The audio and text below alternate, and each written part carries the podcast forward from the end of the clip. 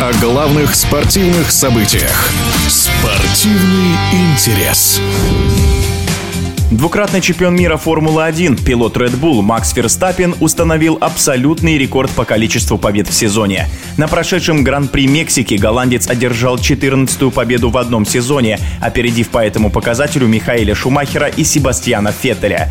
Получится ли у Ферстаппина улучшить свое же достижение в этом сезоне? Об этом в эфире спортивного радиодвижения размышляет комментатор гонок Формулы-1 Наталья Фабричного.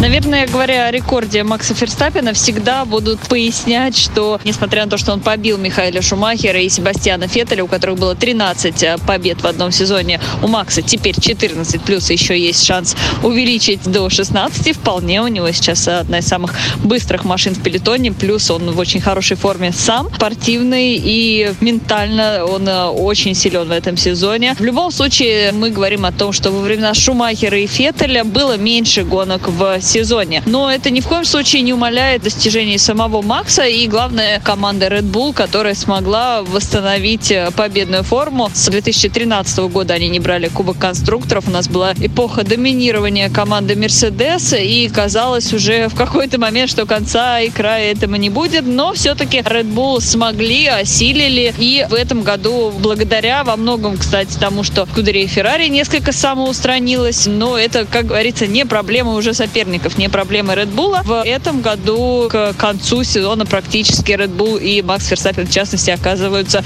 недостижимы для соперников, как бы не подбирались та же команда Мерседеса уже близко к победам. На Шумахера и на Феттеля работали их команды, как сейчас работает Red Bull на Ферстаппина. Что в Red Bull времен Феттеля, что в Феррари, естественно, времен Шумахера были четкие границы для второго пилота номер два, в случае чего всегда работают только на лидера. Тогда это был Шумахер Шумахер, потом Феттель. Но, опять же, Формула-1 настолько конкурентный вид спорта, что если команда, как Феррари в этом году, например, распыляется и пытается обоим пилотам давать бороться между собой в момент, когда нужно уже как-то расставить приоритеты, то, как правило, это заканчивается поражением, выигрывает другая команда. Поэтому можно только поаплодировать Red Bull, что они все делают в этом году правильно, не ошибаются сами и практически не ошибается Макс Ферстаппин. И посмотрим, у нас еще есть две гонки гонки впереди, чтобы он свой рекорд сделал абсолютно уникальным, потому что 14 побед в сезоне это уже огромное достижение, ну а 16 тут,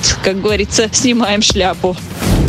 В эфире спортивного радиодвижения была комментатор гонок Формулы-1 Наталья Фабричного. Спортивный интерес.